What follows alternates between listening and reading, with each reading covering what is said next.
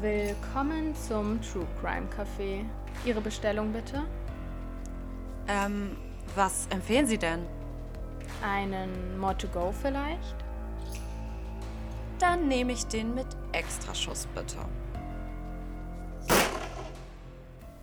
Hallo bei More to Go. Ich bin Saskia. Und ich bin Arabella. Willkommen bei einem neuen Thema, nämlich was passiert, wenn der Ort zum Tatort wird, von dem man das am wenigsten erwartet, nämlich dem Krankenhaus. Und zwar reden wir nämlich über Menschen, die ihren Beruf ausnutzen und im Krankenhaus zu TäterInnen werden. Ja, das ist das Thema heute und ich habe auch noch mal ein kleines Quiz mitgebracht. Und zwar haben wir vorhin mal durchgeguckt, welches thematisch passt. Und am ehesten passt noch dieses Quiz hier. Und ihr werdet nachher herausfinden, warum. K.O. durch Erfrischung. Im Sommer 2012 landete ein Ehepaar nach dem Genuss einer Capri-Sonne im Krankenhaus. Das Getränk war mit K.O.-Tropfen versetzt. Sabotage im Konzern, Erpressung des Herstellers, nichts dergleichen. Wer war's? A. Der Sohn. Er wollte zu einer Party, die seine Eltern verboten hatten. B. Die Frau. Sie hatte eine Verabredung mit ihrem Liebhaber, trank jedoch aus Nervosität selbst von dem Getränk. C. Der Mann. Er wollte Schwung in sein Liebesleben bringen. Wow. Makaber. Wie bringt man mit K.O.-Tropfen Schwung in sein Liebesleben? Ich weiß genau wie, aber uiuiui. Uff. Okay, gut, das ist ja jetzt nichts, wo man irgendwie logisch argumentieren kann, was man denkt, was es ist, sondern einfach eine Gefühlsentscheidung, wenn man den Fall vielleicht schon kennt, oder? Ja. Ich könnte mir am ehesten vorstellen, dass es der Sohn war. Wobei ich mir tatsächlich C auch vorstellen könnte in einer ganz, ganz komischen Situation. Aber dass er es dann noch selber getrunken hat, also das. Ja, das stimmt. Dann haben die nebeneinander einfach geschlafen, tief und fest, mehr oder weniger. Er wollte einfach seine Ruhe haben. nee, ich glaube auch, dass es am ehesten der Sohn ist, der auf eine Fete wollte. Eine Capri-Sonne ist ja auch eigentlich eher ein Getränk, was Jugendliche und Jüngere trinken. Stimmt. Okay, ich gucke mal nach. Oh, tatsächlich ist es C. Siehste. Ja, unglaublich. Immer die komischsten Antworten. Der Mann hatte im Internet gelesen, K.O.-Tropfen wären das ideale Mittel zur sexuellen Stimulation und wollte zunächst einen Selbstversuch machen. Er wurde ins Krankenhaus eingeliefert. Währenddessen trank seine Frau ebenfalls von dem Getränk und fiel ins Koma.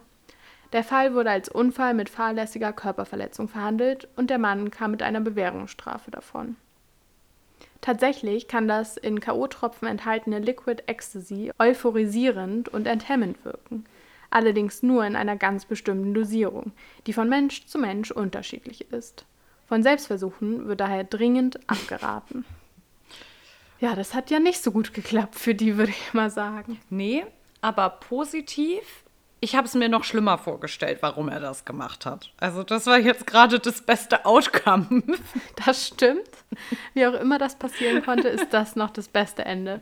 Ich dachte auch als erstes, um Gottes Willen, das kann man doch so auf keinen Fall da stehen Ja. lassen. Aber so komisch es ist, so ist okay. Ja, wenn es einvernehmlich war natürlich nur. Ja, er wollte ja eigentlich das nur an sich selber probieren. Naja, also, was lernen wir daraus? Nicht mit irgendwelchen K.O.-Tropfen rumspielen, was ich glaube auch eh schon jeder weiß. Wobei, die scheinbar nicht. Ich würde dann auch direkt mal mit dem Fall starten und wie wir das gerne oft machen, und ich glaube aber auch, es ist hilfreich für viele Leute, starte ich direkt mal mit einer Triggerwarnung, denn es wird auch um das Thema Vergewaltigung heute gehen. Die Namen, die ich in diesem Fall verwende, sind teilweise geändert. Karen ist stolze Zweifachmama und ihr Leben schien bis zum Juli 2019 recht normal zu verlaufen. Doch zu dieser Zeit bemerkte Karen, dass irgendwas mit ihr nicht stimmte. Immer wieder litt sie unter Schwindel und Ohnmachtsanfällen, die sie sich beim besten Willen einfach nicht erklären konnte. Und so wandte sie sich an das evangelische Klinikum Bethel in Bielefeld. Der dort ausgesprochene Verdacht auf einen Tumor im Gehirn ließen ihre Sorgen keineswegs weniger werden, und so sollte die Verdachtsdiagnose nun schnellstmöglich in der Neurologie der Klinik abgeklärt werden. Doch dafür musste Karen einige Tage in der Klinik bleiben und besonders die Nächte waren so ganz ohne ihre Kinder und nicht im eigenen Bett nicht gerade die erholsamsten.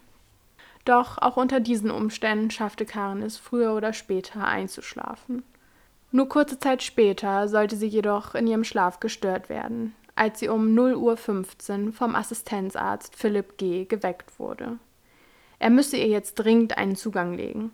Jetzt plötzlich ein Zugang um diese Uhrzeit? Karen war sichtlich erschrocken, schließlich wusste sie vorher gar nichts von einem Zugang, der ihr auch mitten in der Nacht gelegt werden sollte. Außerdem war sie ja noch im Halbschlaf und wusste gar nicht so recht, wie er plötzlich geschieht. Außerdem wirkte der Arzt ganz schön nervös. Bis es mit dem Zugang funktionierte, brauchte er drei Versuche. Und weiter schaffte es Karin auch gar nicht, über diese doch etwas seltsame Situation nachzudenken. Denn von da an waren ihre Erinnerungen komplett weg. Erst etwa vier Stunden später wurde Karin wieder wach. Ein elendes Gefühl machte sich in ihr breit, All ihre Glieder schmerzten und plötzlich setzte auch Schüttelfrost ein. Was war passiert und warum ging es ihr plötzlich so schlecht? Bis auf die Ohnmachtsanfälle ging es ihr doch sonst ganz gut. Als sie eine Schwester alarmierte, brachte ihr diese nur Decken. Später entdeckte sie auch noch, dass der Zugang gar nicht mehr in ihrem Arm steckte, sondern neben ihr am Boden lag. Außerdem fand sie einige Blutspuren im Bett. Doch womöglich ahnte Karen in diesem Moment noch nicht, dass all diese Geschehnisse der Nacht nicht auf eine routinemäßige medizinische Behandlung zurückzuführen waren. Auch nicht, als sie am nächsten Morgen eine Medikamentenflasche mit dem Aufdruck Propofol fand. Das komische Gefühl, das Karen schon gestern Abend hatte, machte sich dadurch nur noch weiter in ihr breit. Natürlich meldete sie den Fund einer Schwester und dachte sich, wenn hier etwas Ungewöhnliches passiert wäre, dann würde die Schwester sicherlich einem Arzt davon berichten und ihr danach Bescheid geben. Zwar reagierte die Schwester sichtlich schockiert auf den Fund und versicherte sich noch ein weiteres Mal, ob dieses Fläschchen wirklich in ihrem Bett lag, doch nachdem sie die Flasche mitnahm, hörte Karen nie wieder was dazu.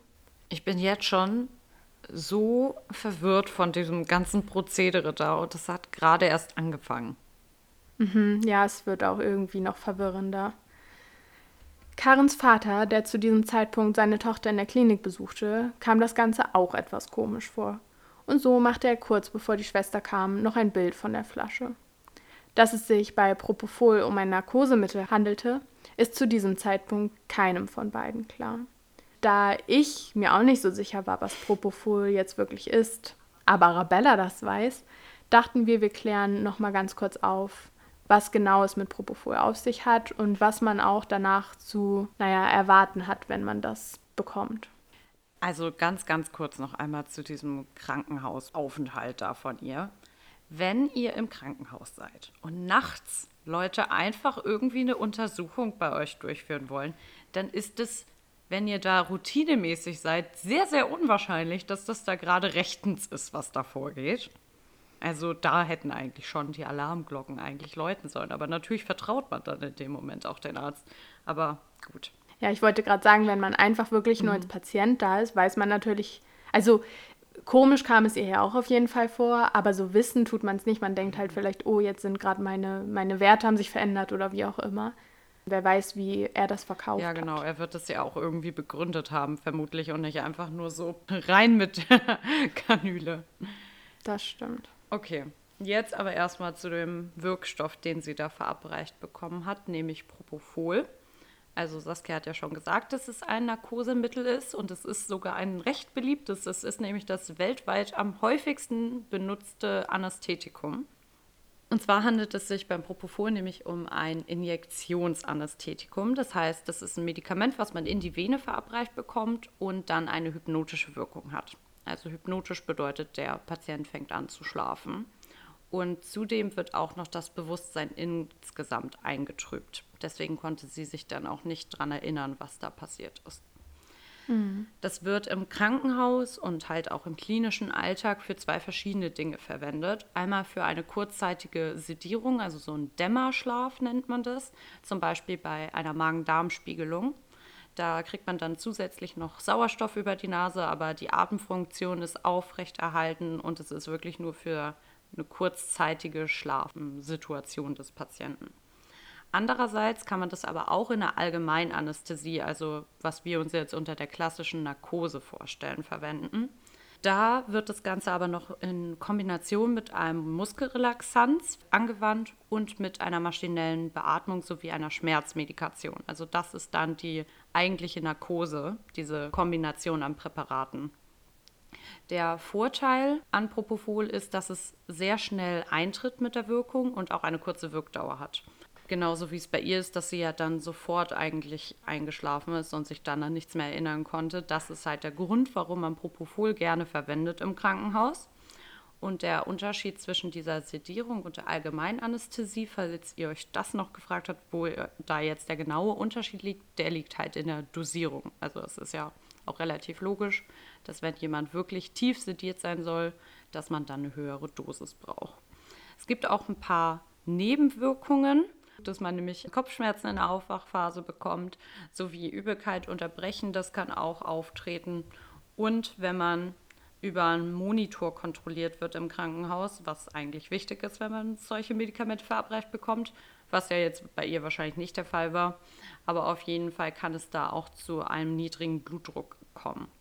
Propofol wird auch gerne missbraucht weil es eine beruhigende und entspannende Wirkung hat. Und genauso wie auch die K.O.-Tropfen in unserem Quiz hat es auch eine leicht euphorisierende Wirkung in einer niedrigen Dosierung und wirkt sexuell enthemmend. Deswegen ist es ein Medikament, vor allem auch, weil es kein Betäubungsmittel ist, was gerne für andere Zwecke verwendet wird. Und was ich auch noch ganz interessant fand, ist, dass auch bei Michael Jacksons Tod Propofol angewandt wurde. Also man könnte ja zu seinem Tod und den Ursachen und Umständen wahrscheinlich noch eine ganze eigene True Crime-Folge machen. Aber Tatsache ist auf jeden Fall, dass er an einer Überdosis an Propofol und noch einem anderen angstlösenden und beruhigenden Medikament verstorben ist, die ihm sein Arzt Dr. Murray verabreichte. Und Michael Jackson war auch abhängig vom Propofol, weil er das als Einschlafhilfe verwandt. Mhm. Aber jetzt vor allem in Deutschland ist das ja nicht frei zugänglich, oder? Also das muss immer verschrieben werden beziehungsweise von Ärzten gegeben werden. Also genau, das meinte ich mit dem Betäubungsmittel. Im Krankenhaus kann da jeder, der Personal ist, einfach ran. Es ist jetzt nicht eingeschlossen in einem Safe, es ist kein Betäubungsmittel. Aber mhm. es ist etwas, was du jetzt nicht einfach in der Apotheke kaufen kannst. Da brauchst du mhm. ein Rezept für. Na gut. Ja, also danke für den kleinen Ausflug. Ähm, das erklärt auf jeden Fall so einiges.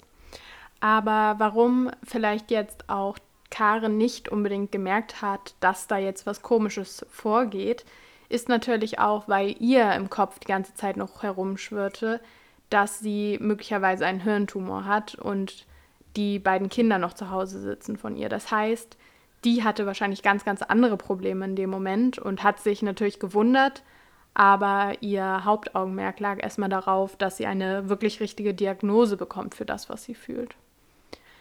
Ja, und wenig später wurde Karen dann auch schon aus dem Krankenhaus entlassen und musste erst nach fünf Wochen wieder in die Klinik kommen für eine weitere Untersuchung. Was genau Karen jetzt hatte, ist für den Fall eigentlich nicht wichtig. In einem Interview habe ich gelesen, dass es ein unentdeckter Schlaganfall war. Aber warum sie jetzt erst nach fünf Wochen wieder hin musste und entlassen wurde und so weiter und so fort, das weiß man jetzt nicht genau. Aber bei ihrem zweiten Besuch musste Karin wieder über Nacht bleiben und wieder behauptete ein und derselbe Assistenzarzt, dass er ihr und diesmal auch der Zimmernachbarin einen Zugang legen müsste. Sie bräuchten etwas Flüssigkeit, war seine Begründung. Und wieder verlor sie jegliche Erinnerungen an die Stunden danach. Am nächsten Morgen wachten die beiden Frauen auf, wie gerädert, geplagt von Kopfschmerzen, Schüttelfrost und Erinnerungslücken. Alles erinnerte Karen an das erste Mal, als sie den ersten Zugang gelegt bekam. Doch diesmal war sie nicht allein. Auch ihre Zimmernachbarin war über die vergangene Nacht und die plötzlichen Symptome am Morgen verwundert.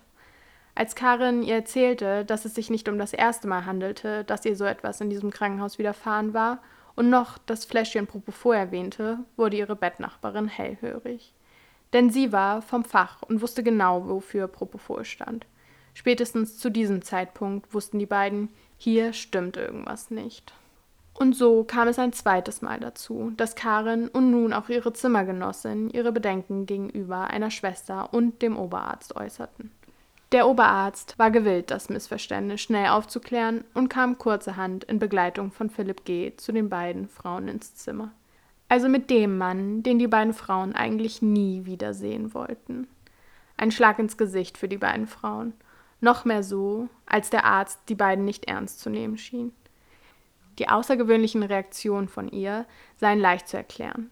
Die verabreichten Kochsalzlösungen hatten nicht die richtige Temperatur. Es war etwas zu warm und so ließe sich das alles erklären. Außerdem war es ja auch nachts. Das war sicherlich nur die Müdigkeit und keine Bewusstlosigkeit. In der Akte war später lediglich ein Verdacht auf Kreislaufreaktion nach der Gabe von Kochsalzlösung vermerkt worden. Karen war zwar nicht im medizinischen Bereich tätig, aber diese Geschichte kaufte sie den Ärzten nicht ab. Schließlich war sie nicht alleine betroffen. Und außerdem war es nun bereits das zweite Mal, dass sie so etwas Komisches widerfuhr. Und sie hat ja auch ein Bild von der Propofol-Flasche gemacht. Und last time I checked, war Propofol nicht Kochsalzlösung. Aber gut. Hätte ja auch zufällig da liegen können. Klar. Ist ihm aus der Jackentasche ja. gefallen. Immer so.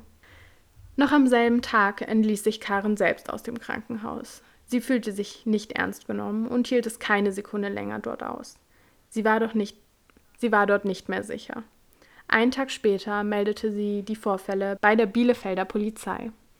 Im Zuge dessen erstattete Karen Anzeige wegen gefährlicher Körperverletzungen. Noch ahnte Karen nicht, was wirklich in den besagten Nächten geschehen war. Glücklicherweise nahm der Kriminalbeamte sie und die Situation sofort ernst und nahm die Ermittlungen gegen Philipp G. auf. Dafür wurde die siebenköpfige Ermittlungskommission Medicus gegründet. Im Januar 2020 kam es von einer weiteren Patientin zur Meldung gegen den Assistenzarzt. Erst durch diese Meldung untersagte der Chefarzt Philipp G. Propofol zu verabreichen. Außerdem ermahnte er ihn, keine nicht indizierten Zugänge zu legen. Normalerweise eine Selbstverständlichkeit. Im April 2020, also erst sieben Monate nach der Anzeige von Karen, wurde der Angeklagte von der Klinik freigestellt. In dieser Zeit durchsuchten die Beamten auch erstmals die Wohnung von Philipp G. Dabei fanden sie Drogen und Medikamente, darunter auch das besagte Propofol. Außerdem beschlagnahmten sie seinen Computer, auf denen sie etliche verschlüsselte Dateien gefunden hatten. Erst Monate nach diesem Fund gelang es der Polizei, diese Dateien einzusehen. Was sie nun zu Gesicht bekam, bestätigte die Aussage der Frauen und zeigte leider, dass in jenen Nächten noch viel Schlimmeres geschehen war als zuerst angenommen. Die rund 80 Dateien auf der privaten Festplatte des Assistenzarztes zeigten, wie Philipp seine Opfer auf grausame Art und Weise vergewaltigte, während diese aufgrund ihrer Bewusstlosigkeit nicht einmal die Chance hatten, sich zu wehren. 2016 wurde der Arzt schon einmal wegen des Verdachts einer Vergewaltigung in einer Klinik in Krefeld angezeigt. Das Verfahren wurde jedoch einige Zeit später eingestellt, da er Krefeld und die Klinik plötzlich verließ. Ich finde es immer so schlimm, wenn es schon vorher so viele mhm. Hinweise gibt und es einfach nicht gesehen wird. Ich habe richtig Gänsehaut vor Ekel am Körper gerade. Mhm. Ja. Am 22.09.2020 wurde der Assistenzarzt aus dem Klinikum Bethel dann in U-Haft genommen. Doch bevor es überhaupt zu einer Verhandlung vor Gericht kommen konnte, nahm er sich nur zwei Tage später das Leben in einer Einzelzelle. Er soll sich erstickt haben. Hinweise auf ein Fremdverschulden fand man nicht. Der JVA-Chef Uwe Nelle Cornelsen sagte dazu, wir hatten keine besonderen Sicherungsmaßnahmen angeordnet, weil sich der Gefangene nicht auffällig verhielt. Und so stellte die Staatsanwaltschaft Bielefeld die Ermittlungen zu Philipp G. kurzerhand ein. Mm, echt jetzt? Yep. Also zu ihm wurde das alles eingestellt. Aber was ist denn mit den Opfern? Die brauchen doch auch Klarheit. Das wird, also ich finde, es wird immer noch wilder einfach. Okay. Ein weiteres seiner Opfer, Nicole T., erfuhr erst durch die Medien von ihrem furchtbaren Schicksal. Auch ihr wurde von Herrn G. nachts ein Zugang gelegt und danach verlor sie jegliche Erinnerung an diese Nacht. Am nächsten Morgen hatte sie Halsschmerzen und vermutete lediglich eine beginnende Erkältung dahinter. Heute weiß Nicole, dass sie in dieser Nacht oral vergewaltigt wurde und der Täter diese Grausamkeit sogar filmte. Auch sie machte damals den Chefarzt über die unerwartete Infusion in der Nacht aufmerksam. Dieser wunderte sich zwar auch, da nichts davon in den Akten vermerkt war, Doch eine Handlung seinerseits ergab sich daraus nicht. Die Visite wurde beendet und Nicole entlassen. Stell dir mal vor, du fandst das nicht auffällig in deinem Krankenhausaufenthalt und gehst jetzt einfach so weiter deinen Weg und zwei Jahre später klingelt die Polizei bei dir und sagt dir, dass du vergewaltigt wurdest, weil sie Videos von dir gesehen haben. Wenn es wenigstens so wäre, ja. Ich meine, sie hat es durch die Medien herausgefunden, Ja. anstatt dass man sie kontaktiert. Ja, vielleicht konnte man sie nicht identifizieren. Mir geht es ja einfach nur darum, dass du es halt dann so Jahre später erfährst und auf einmal mit so einem Trauma konfrontiert wirst, wovon du gar nicht wusstest, dass es existiert. Ja, das stimmt. Aber darauf kommen wir auch gleich noch zurück, weil scheinbar konnte man identifizieren, wer seine Opfer waren. Und man sagte es ihm trotzdem nicht. Und da ist natürlich dann auch letztendlich nochmal die Frage, wie man da vorgeht, aber dazu komme ich jetzt. Viele Opfer wissen bis heute nicht, dass sie von Philipp G. vergewaltigt wurden. Die Psychologin Michael, Michaela Huber sagt dazu, das ist keine Kleinigkeit, nach dem Motto, wenn du es nicht mehr weißt, sei froh, vergiss es. Der Körper erinnert sich, die Emotionen erinnern sich. Das kann hingehen zu psychosennahen Zuständen oder Suizidversuchen. Nach ihrer Aussage hätte man die betroffenen Frauen fragen müssen. Es gibt ein Video von ihnen. Sie sind mutmaßlich Opfer einer Straftat geworden. Wollen Sie mehr wissen? Darüber hinaus können Frauen, die nicht wissen, dass sie missbraucht wurden, keine Ansprüche stellen und auch nicht als Zeuginnen vernommen werden. Wurden Chef und Oberarzt nämlich in noch mehr Fällen auf das Verhalten ihres Assistenzarztes hingewiesen, hätten sie erst recht reagieren müssen. Auch die Klinikleitung hätte Verantwortung tragen müssen, sagte Rechtsanwalt von Nicole T. Nach Aussage der Klinik wurden jedoch alle erforderlichen Maßnahmen eingeleitet, um den Vorwurf der nicht sachgemäßen Medikamentengabe nachzugehen. Der Oberarzt habe sogar noch am selben Tag medizinisch-labortechnische Untersuchungen angewiesen. Auch der Betäubungsmittelverbrauch der gesamten Klinik wurde kontrolliert und in beiden Fällen waren keine Auffälligkeiten festzustellen. Nach Einschätzung der Bielefelder Staatsanwaltschaft besteht lediglich ein Anfangsverdacht auf Beihilfe zur Vergewaltigung durch Unterlassen gegen den Chefarzt, einen Oberarzt und die Leitung der Bethel G GmbH. Die Ermittlungen dazu laufen jedoch noch. Was ich jetzt auch noch gefunden habe, am Samstag, dem 22.05.2021, also wenn ihr jetzt gerade die Folge hört, vor genau zwei Wochen, trafen sich dann ganz viele Menschen in Bielefeld und auf den Straßen dort. Und sie fordern nämlich, dass alle betroffenen Frauen von den Behörden erfahren, ob sie auch Opfer des Arztes wurden. Und da ist dann halt jetzt ein Diskussionspunkt, ob man das diesen Opfern sagt, weil die sagen, die haben für den Opferschutz genug getan, die Verantwortlichen. Aber ob man denen das sagt, weil das deren gutes Recht ist, oder ob man es nicht sagt, damit sie dieses Trauma nicht durchleben müssen. Aber wie die Psychologin auch schon gesagt hat, ich glaube, selbst wenn du bewusst davon nicht weißt, dein Körper wird es dir irgendwie zeigen. Ja, das denke ich nämlich auch. Und du hast ja auch gewisse Gefahren danach. In manchen Berichten wurden auch davon geredet, dass er ja vielleicht bestimmte Bakterien sexuell übertragen hat. Und das wäre auch auf jeden Fall gut abzuklären. Ja. Ich finde es komisch, dass man davon nichts mitbekommen hat, wenn es so ein brandneuer Fall ist. Also ich habe davon, glaube ich, zumindest nichts mitbekommen. Nee, ich auch nicht. Also ja, ich, ich war auch sehr verwundert über diesen Fall. Man hat ja schon öfter so etwas gehört, dass Ärzte oder Pfleger oder wie auch immer in ihrem Beruf irgendwie so auch die Unwissenheit der Patienten ausnutzen und deren Macht, die sie dort haben. Es gibt ja zum Beispiel den sehr bekannten Fall aus Bamberg, wo für eine Studie auch Frauen sediert wurden und dann die auch sexuell misshandelt wurden. Aber den Fall habe ich so auch noch nicht gehört gehabt. Schlimm. Das ist alles, was Ja. ich dazu zu sagen habe. Und dass ich definitiv finde, dass die Opfer zumindest die Option haben sollten, mehr darüber genau. zu erfahren, was ihnen geschehen ist. Ja, das finde ich auf jeden Fall auch. Und dafür machen sich die Leute ja jetzt auch stark.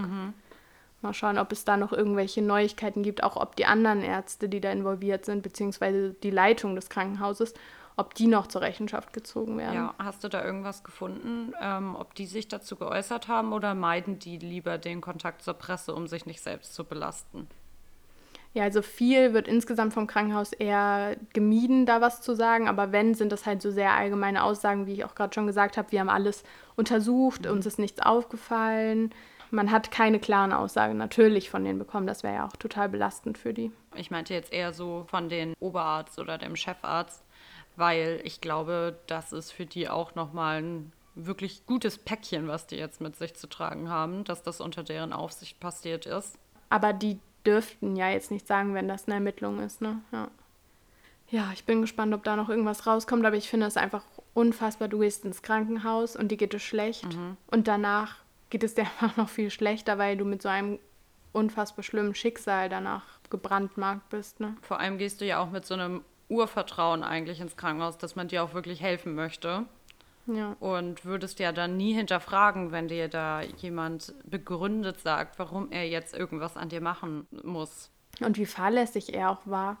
Also in seinem Handeln, dass das nicht schon viel früher aufgefallen ist und viel früher zur Anklage gekommen ist, wundert mich. Ja. Aber wahrscheinlich, weil man es nicht ahnt und in dem Moment ganz andere mhm. Probleme hat, mit denen man sich beschäftigt. Ne? Genau. Uff. Ja, und du hast ja jetzt noch ein bisschen was Allgemeineres zu diesem ganzen Thema, worum es heute geht, zu erzählen. Genau, vielleicht noch mal ein bisschen was Sachlicheres, was uns ein bisschen aus dieser emotionalen Perspektive, in der wir vielleicht gerade sind, rausholen. Denn Krankheit und Gesundheit sind ja offensichtlich in unserer Gesellschaft allgegenwärtig.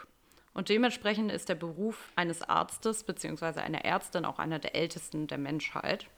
Und schon Hippokrates im dritten Jahrhundert vor Christus hat über diesen Beruf geschrieben, nämlich in dem hippokratischen Eid, den ihr vielleicht schon mal gehört habt, einfach von der Begrifflichkeit. Den müssen MedizinerInnen in Deutschland zumindest zwar nicht ablegen, wenn sie ihre Approbation erhalten, also ihre Erlaubnis, den Beruf auszuüben, aber dennoch ist er so eine Art moralischer Grundsatz und dient zur Orientierung in vielen Gesetzesgebungen.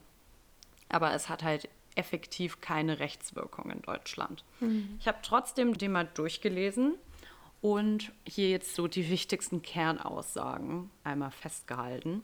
Die erste Sache, wirklich die allererste Sache, die da drin steht, die ich lustig fand, weil es gefühlt immer noch wirtschaftlich so gesehen wird, ist, dass im Hippokratischen Eid drin steht, dass die Person, die einem das Handwerk lehrt, dass man die so ehren soll wie seine Eltern, mit ihnen den Unterhalt teilen und als Dank für die Lehre auch ohne Entgelt arbeiten solle. Das, das fand ich einfach sehr ironisch, wenn man so diese ganzen Bewegungen der letzten 20 Jahre oder so in der Pflege und im Gesundheitswesen verfolgt, dass sie mehr Geld brauchen für die Arbeit, die sie leisten. Und dann kommt das. Aber ja. gut. Wow. Was vielleicht inhaltlich interessanter ist, dass auch er schon die Schweigepflicht festgehalten hat, dass das wichtig ist einzuhalten, dass man immer mit bestem Vermögen und Urteil handeln sollte. Er lehnt die Sterbehilfe ab und dass man jeden, egal wen, ohne zu diskriminieren, in Not behandeln solle. Egal, ob es ein Verbrecher ist, egal welche Hautfarbe, egal welche Sexualität, jeder soll behandelt werden. Das sind so diese Kernaussagen von Hippokrates. Und wenn man drüber nachdenkt, dann gelten die meisten Sachen oder eigentlich alle bis auf das Entgelt ja eigentlich immer noch. Hm. Genau. Und jetzt, wer darf überhaupt als Arzt bzw. als Ärztin arbeiten? Das darf man, wie gesagt, nach Erhalten der Approbation. Das ist die Arbeitserlaubnis, die man nach sechs Jahren Studium und drei bestandenen Staatsexamina erhält. Und das dient einfach dazu, um die Qualität zu sichern und dementsprechend auch eigentlich zumindest Leben zu schützen. Heilpraktiker sind dementsprechend nochmal was ganz anderes und auch keine Ärzte. Also das ist etwas, was ja oft irgendwie missverstanden wird. Das ist nämlich keine geschützte Berufsbezeichnung der Titel als Heilpraktiker oder Heilpraktikerin und setzt nur in Anführungsstrichen das Ablegen einer nicht staatlich organisierten Prüfung voraus, wobei man sich da in Eigenregie und ohne Praxiserfahrung darauf vorbereiten kann. Ein wirkliches Problem, zumindest meiner Meinung nach, ist, dass man in diesen sechs Jahren Medizinstudium nicht einen Tag über die Gesetzeslehre im Gesundheitswesen aufgeklärt wird. Und dabei gibt es einige Möglichkeiten. Ich habe mich damit ja jetzt intensiver mal mit beschäftigt. Und es gibt einige Möglichkeiten, wie sich ÄrztInnen strafbar machen können. Wobei ich jetzt nur auf die strafrechtlichen Aspekte eingehen werde. Man sagt doch auch immer, dass es am besten ist, als Arzt einen Juristen als besten Freund zu haben. Ja, und dass man immer mit einem Bein im Gefängnis steht. Habe ich auch schon öfter gehört. Ja, sehr schön. Ein Traum. Eine strafrechtliche Verfolgung muss ein Arzt nach einem Behandlungs- bzw. einem Verhaltensfehler fürchten. Zu Behandlungsfehlern zählen Dinge wie fahrlässige Körperverletzung oder unterlassene Hilfeleistung. Also zum einen das, was Philipp G. getan hat, als auch was jetzt den Oberärzten und dem Chefarzt droht. Und zu den Verhaltensfehlern wiederum kann dann beispielsweise das Verletzen der Schweigepflicht zählen. Gerade bei den Behandlungsfehlern sind die Übergänge ziemlich fließend. Denn eigentlich stellt rechtlich gesehen jeder ärztliche Heileingriff, also das Verordnen von Medikamenten oder das Verabreichen von Spritzen etc., erst einmal eine Körperverletzung dar. Aber mit Einwilligung des Patienten, die sich über eine Aufklärung eingeholt wird, wird diese Körperverletzung straffrei. Mhm. Die fahrlässige Körperverletzung und die fahrlässige Tötung wiederum die greifen, wenn Ärztinnen nicht auf dem aktuellen wissenschaftlichen Stand sind und den Tod oder die Körperverletzung dadurch eintreten. Also wichtig ist, dass das Verhalten des Arztes hier auch wirklich die Ursache sein muss. Immer mehr in dem Mittelpunkt der Diskussion rücken zwei Aspekte, die mich persönlich sehr interessieren, weshalb ich jetzt noch mal kurz einmal auf die eingehen möchte nämlich ab wann ein Schwangerschaftsabbruch oder Sterbehilfe für einen Arzt strafbar ist, weil das sind auch Punkte, wo Ärzte gerne mal belangt werden können. Zuerst zur Sterbehilfe. Die aktive direkte Sterbehilfe ist bei uns in Deutschland durch Totschlag oder Mord strafbar.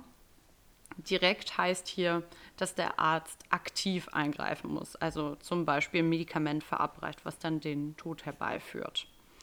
Aktive indirekte Sterbehilfe wiederum oder auch die passive Sterbehilfe sind hingegen straffrei. Indirekt bedeutet hier, dass schmerzlindernde Medikamente verabreicht werden dürfen, die den Tod gegebenenfalls beschleunigen können, wie zum Beispiel mhm. Morphium oder so, also starke Schmerzmedikamente. Und passiv wiederum bedeutet einfach das Einstellen oder das Reduzieren von lebenserhaltenden Maßnahmen, wenn zum Beispiel auf der Intensivstation das Beatmungsgerät ausgestellt wird und der Patient ohne nicht überleben kann. Das ist alles erlaubt und was ich auch noch ziemlich erschreckend finde, zum Schwangerschaftsabbruch nämlich, ist, dass in Deutschland eigentlich Schwangerschaftsabbrüche kein fester Bestandteil des Studiums sind. Und wenn man sich als Gynäkologin oder als Gynäkologe dazu entscheidet, diese anbieten zu wollen, muss man das in der Regel entweder bei anderen Ärzten, die das auch praktizieren, erlernen oder ins Ausland gehen und sich dort fortbilden. Generell ist es allerdings einem Arzt erlaubt, einen Schwangerschaftsabbruch herbeizuführen, wenn die Schwangerschaft nicht länger als zwölf Wochen besteht oder er insgesamt medizinisch indiziert ist, beziehungsweise die Schwangerschaft aus einer Vergewaltigung hervorgeht. Wobei das ja gar nicht so leicht ist. Also an sich ist es ja verboten in jedem Falle. Du kannst es nur aufheben, indem du zu Beratungsgesprächen gehst genau. und da dann wiederum durch ein Gutachten das erlaubt bekommst. Also das heißt, das ist eigentlich ja komplett in dem Sinne erstmal verboten. Ja, es ist so wie mit der Körperverletzung eigentlich. Es ist erstmal verboten, der Schwangerschaftsabbruch, aber es gibt Klauseln, wie du das umgehen kannst. Genau. Ja. Und das ist zum Beispiel dieses Aufklärungsgespräch, da müssen 72 Stunden vergehen und wenn die Schwangere dann immer noch der Meinung ist, dass sie es machen möchte und auch noch innerhalb dieser zwölf Wochen ist, dann wäre es möglich. Aber erstmal ja. ist es immer verboten. Dann hatte ich ja noch gesagt, dass eine medizinische Indikation auch teilweise einen Schwangerschaftsabbruch erlaubt. Das wären dann zum Beispiel schwerwiegende Krankheiten des Kindes, wo das Kind eigentlich gar nicht richtig überlebensfähig ist. Dann kann man auch über eine Abtreibung sprechen. Das zu diesen beiden Punkten. Ansonsten wird auch noch Betrug strafrechtlich verfolgt. Dabei ist vor allem der Abrechnungsbetrug bei Ärzten bzw. Ärztinnen von Interesse. Meistens richten sich die Klagen gegen Ärzte bzw. Praxen oder Krankenhäuser nämlich gar nicht gegen die erbrachten Leistungen, sondern gegen die nicht erbrachten. Also um mhm. Geld von den Krankenkassen zu erhalten, müssen nämlich alle erfolgten Maßnahmen dokumentiert werden. Und werden dann wiederum Leistungen dokumentiert und abgerechnet, die gar nicht erfolgt sind, kann unter Umständen ein Betrug vorliegen. Da ist jetzt auch wieder die Frage, inwieweit das jetzt wirklich vorsätzlich ist was Ärzte und ähm, die Praxen oder Krankenhäuser da vielleicht tun oder ob das vielleicht einfach nur Unwissen ist, wobei man ja auch sagt, Unwissen schützt vor Strafe nicht. Ja. Genau, was kann nun passieren, wenn man sich als Arzt strafbar gemacht hat? Zum einen sind es so die klassischen Sachen, die man sich jetzt darunter vorstellt, wie eine Haftstrafe, eine Bewährungsstrafe, eine Geldstrafe etc. Aber es gibt auch zwei Extremfälle. Es kann nämlich auch ein Berufsverbot erteilt werden. Das wird im Strafgesetzbuch im Paragraph 70 nämlich festgehalten. Das Verbot kann für ein bis maximal fünf Jahre angeordnet werden, wenn jemand seinen Beruf und die damit verbundenen Pflichten missbraucht. Zusätzlich kann aber auch die Approbation entzogen werden. Dafür muss sich ein Arzt als unwürdig oder unzuverlässig in seiner Ausübung erwiesen haben. Das ist so in der Bundesärzteordnung festgehalten und hier stellt sich jetzt die Frage, ob jemand den Beruf noch ausüben darf, aber nicht in welchem Ausmaß. Also man kann jetzt nicht zu einem Chirurgen sagen, du darfst kein Chirurg mehr sein, aber Dermatologie ist okay, sondern einfach nur, mhm. du darfst Arzt sein oder dementsprechend auch nicht dieser Entzug der Approbation, das ist sehr, sehr selten, dass auch in das Grundrecht der Berufsfreiheit, was im Grundgesetz in Artikel 12 festgehalten ist, eingreift.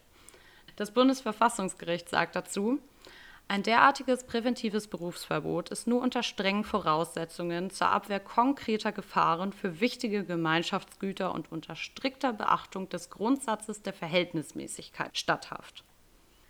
Und die letzte Frage, die es jetzt noch zu klären gilt, ist, ab wann man jetzt als unzuverlässig und unwürdig in diesem Kontext gilt. Bei der Unzuverlässigkeit werden nämlich auch verstoßene Berufspflichten und die gesamte Persönlichkeit inklusive der Lebensumstände berücksichtigt. Hier wird jetzt, nachdem es schon zu einem Verstoß gekommen ist, erst beurteilt, inwiefern man das jetzt wirklich tragen kann, der Person den Beruf zu entziehen. Und das tut man dann, wenn davon auszugehen ist, dass der Arzt in Zukunft die berufsspezifischen Vorschriften missachtet. Also wenn man denkt, er hat nicht dazugelernt, grob runtergebrochen. Mhm. Bei der Unwürdigkeit wiederum hat man einen Arzt bzw. eine Ärztin, der bzw. die durch sein Verhalten nicht mehr das Ansehen und Vertrauen der Bevölkerung erhalten kann. Wenn die Maßnahmen, wie jetzt zum Beispiel das auch bei Philipp G. wäre, wenn er noch leben würde, da könnte ja kein Mensch mehr zu ihm gehen und sich von ihm behandeln lassen und ihm da vertrauen. Und ja. in dem Sinne wäre er dann unwürdig, ein Arzt zu sein.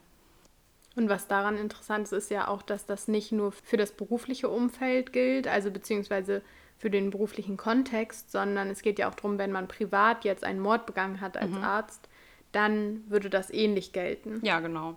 Also das meinte ich mit den Lebensumständen und der gesamten Persönlichkeit, die da mhm. noch berücksichtigt wird. Ja, also leider werden wir niemals herausfinden, welche Strafe Philipp G. dann wirklich bekommen hätte. Aber ich denke, es ist sehr, sehr klar geworden, dass er nicht weiter als Arzt hätte praktizieren können. Ja, sowohl unwürdig als auch unzuverlässig. Ja, und er würde sicherlich eh viele Jahre hinter Gitter verbringen. Ja, das stimmt. Ja, also zwar hat deine Theorie das so ein bisschen wieder beruhigt, das Thema, aber es liegt dann immer noch schwer im Magen. Mhm. Es ist einfach kein Thema, was man einfach mal so erzählt. Das ist, glaube ich, aber keiner unserer Fälle. Es sind halt einfach Dinge, die einem selber auch irgendwie Angst machen. Ja. Weil definitiv. man ja in dem Moment, wo man vielleicht selber mal ins Krankenhaus muss, ja, hilflos ist. Natürlich passiert das in den seltensten Fällen. Also das mhm. ist ja nicht gang und gäbe so etwas, zum Glück. Aber so richtig sicher fühlt man sich so nach so einer Folge nicht. Das stimmt. Das ist natürlich auch immer die Frage, wie man mit True Crime dann umgeht. Macht es einen ängstlicher oder macht es einen vielleicht eher bewusster dem Thema gegenüber, aber man mhm. hat auch irgendwie ein größeres Set dann an Skills, was man anwenden kann, um diese Angst zu lindern. Bei mir ist es immer am Anfang so, dass ich denke, um Gottes Willen, niemals jetzt wieder ins Krankenhaus. Aber kurze Zeit später, wenn ich das so ein bisschen verarbeitet habe, denke ich mir immer, oh, es ist jetzt gut, dass ich da aufmerksamer dem mhm. Thema gegenüber bin. Ja, genau, so ist das bei mir auch meistens. Ich glaube, wenn es uns anders gehen würde, dann könnten wir das hier auch nicht machen, weil wir einfach nur noch komplett Angstzustände hätten bei allem, was wir hier besprechen. Außerhalb dieser zwei Wochen schließen wir uns nämlich nur in unser Zimmer ein, weil wir Angst haben, dass irgendwas passieren könnte. Wobei, selbst da ist man ja nicht 100% oh, nee. sicher. Aber wir hoffen, dass es für euch auch eher so geht, dass ihr aus den Fällen immer etwas mitnehmt und das Gefühl habt, dass ihr euch danach besser vorbereitet auf diese verrückte Welt fühlt. Und ja, dann sind wir in zwei Wochen auch wieder da mit einem Fall, den Arabella uns vorstellen wird. Ich weiß tatsächlich schon ein bisschen was über den Fall, aber ihr müsst noch gespannt bleiben. Genau, dann würde ich einfach sagen, wir hören uns in zwei Wochen wieder. Macht's gut. Tschüss.